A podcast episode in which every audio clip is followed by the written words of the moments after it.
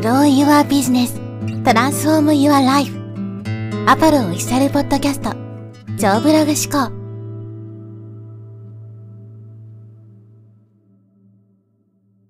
こんにちは、ポロです。今日はですね、失敗をお金に変えてというテーマでお話していきます。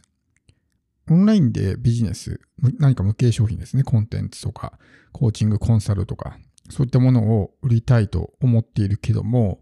自分にはですね、何の取り柄もなくて、特に人に教えられるようなものはないと。だから、商品が作れないっていう人って本当に多いんですね。でそういう人はもう花から自分には売るものなんか何もないということで、商品を作ることすらせずに諦めてしまうって人も多いです。で、そんな人にですね、ぜひ聞いてほしい話なんですけど、例えば自分が何も成果出してない、特に人と比べて突出したものが何もないから、じゃあ売るものがないのかっていうと、決してそんなことはなくてですね、例えば失敗ってものがありますよね。長く生きていれば、当然失敗する時もあると思うんです。生まれてから今まで一度も失敗したことないですよなんて人はいないと思うんですね。そして年齢が上がれば上がるほど失敗体験の数も増えていくと思うんですけど、この失敗っていうものも、まあ、お金になりますし、むしろこの失敗っていう経験がすごくね、えー貴重だったりするわけですね。人間っていうのは成功することよりも失敗しないことの方を優先する生き物なんですよ。普通に考えたらおかしいじゃないですか。どう考えても成功するっていう方を選ぶと思うと思うんですけど、そうじゃなくて、成功するっていう選択肢よりも失敗しないっていう選択肢を選ぶんですよ。わかりやすい例が、例えば会社員と、ねえー経営者みたいな感じですね。成功っていう定義をお金っていうものでね、考えるのであれば、例えば年収1億円欲しいと。まあ成功ですよね、それ。であれば、まあ起業するとかね、会社経営するっていう選択をする。はずなのに、世の中のもう8割9割の人は会社員として働くっていう選択をしますよね。だから年収1億円、ね、不確定な年収1億円よりも、ほぼ確実な月収30万の方を優先して選ぶというのが人間の思考パターンなわけです。要するに、失敗をしたくないわけですね。成功するかもしれないけども失敗する確率も高いとなると、じゃあそれ、そういうものではなくて確実に、堅実にね、失敗しない方を選ぼうと。成功確率がなかったとしても。逆にそっちの選択をしてしまったら、もう成功する確率は限りなくゼロに近くなるとしても、失敗するよりはマシだっていうふうに人間は考えるんですね。だからこの失敗っていうものがいかに人間にとって大きな恐怖であるのかってことが、まあ、このことからもわかると思うんですけど、だから失敗したくないと思ってるんです、人間っていうのは基本的に。だから失敗体験が多い人ほど、そういったことを伝えていけると思うんですね。自分はこうこうこういうことで失敗しましたみたいな。何々で失敗しない方法とかね、よくある失敗とかっていうものを見かけると、ちょっと内容知りたいじゃないですか。なぜなら自分も失敗したくないから。やっぱりその人間って生存本能みたいなものがあるから、何かで失敗すればね、傷つくしみたいな。要するに、自分にとってそういうダメージがあるものを避けようとする、痛みを避けようとするっていうのは、人間の本能的なものですね。だからこそ保険っていう、何の形もないものにお金を払うわけですよ。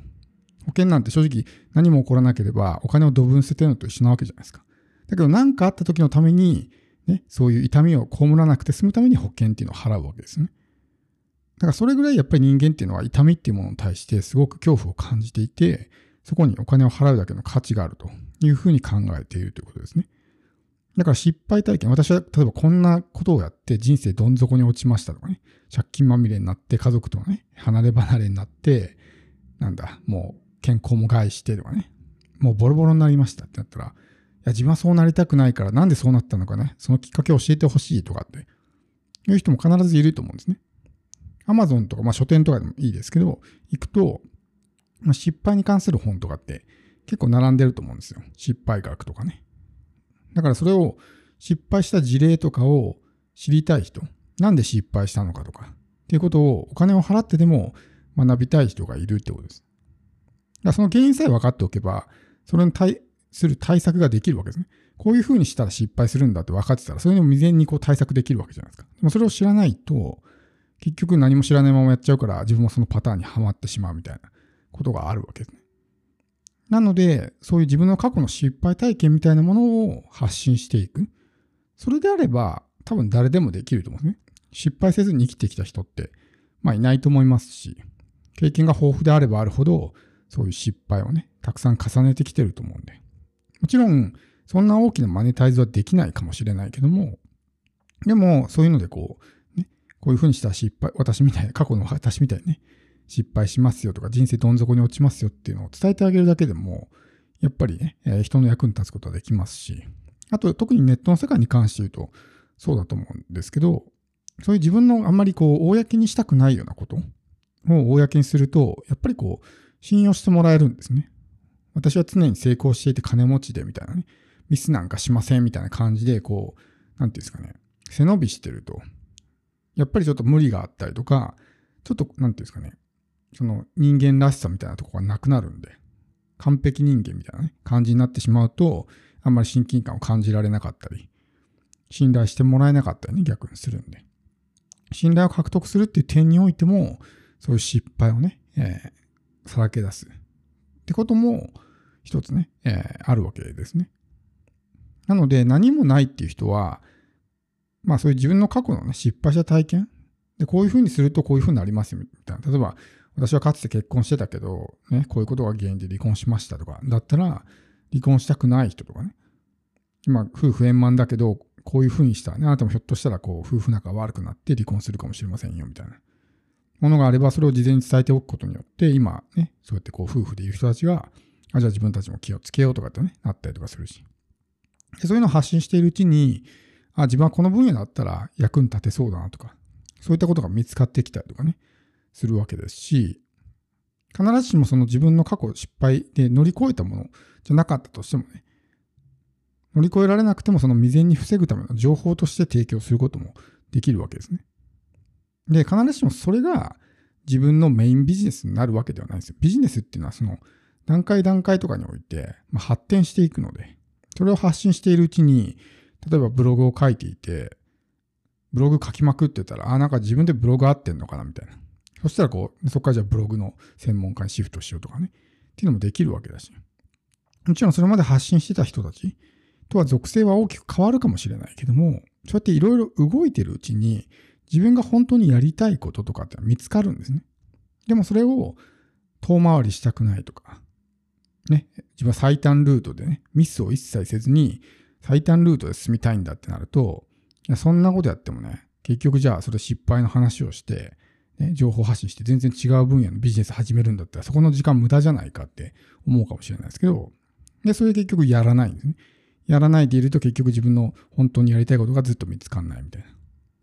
だから遠回りするのはもう仕方ないというかね、僕も何度も何度も方向転換して今のビジネスにたどり着いたんですけど、そこに至るまでの経験っていうのは無駄だったとは思わないですね。それをやることによって、あ、これ自分合わないなとかっていうことが分かったわけだから。それをやらなかったら合ってるか合ってないかすらも分からないみたいなね。判断できない。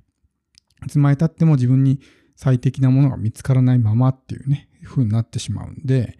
やっぱり何事もね、その最初に動き出すきっかけとして、必ずしもそれを自分のね、生涯のビジネスにする必要はないし、そんなものってそんな簡単にすぐに見つかるもんじゃないから。だからとりあえずきっかけとして何もないから動けないんだって何もしないぐらいであればそういう自分の過去のね失敗した体験をとりあえず発信していってこういうふうにするとねこうなっちゃうから気をつけましょうねみたいなところから入っていくっていうのがいいと思うんですね。無料の情報発信の媒体であればそういう情報を発信してもね別に誰か迷惑かかるわけじゃないし。まずは取っかかりとして。でそういうのやってるうちにね自分に合ったものとかお客さんから何を求められてるのかみたいなことが徐々に見えてきたりとかね。しているうちに、あ、自分これ合ってんのかなみたいな最善のビジネスが見つかったりするんで、まあ、少額であればね、マネタイズできると思うんで、そういう失敗学とかっていう本がね、売れてるぐらい、たくさん出てるぐらいなんで、やっぱそうやって学びたいっていう人がいるわけですから、まあ、例えば Amazon とかで本を出すぐらいのマネタイズであればできると思いますし、ね、何かしらこう失敗を避けるための対策のね、まあ、コーチングとかそういうのもできるかもしれないですね。なので、全くお金にならないわけではないと思います。むしろ失敗をね、何としても避けたい。痛みは絶対に負いたくないって人は、必ず世の中にね、たくさんいるわけですから、お金にならないってことは全くないと思うね。あとはやり方自身の問題。ただ、全く動かないよりは、そういうところからね、入っていくっていう方が、やっぱり何倍もマシだと思うんで、全く動けない。自分には何の取り柄もなくて動けませんっていう人は、まずはそういうところからね、始めてみるのもいいんじゃないかなと思います。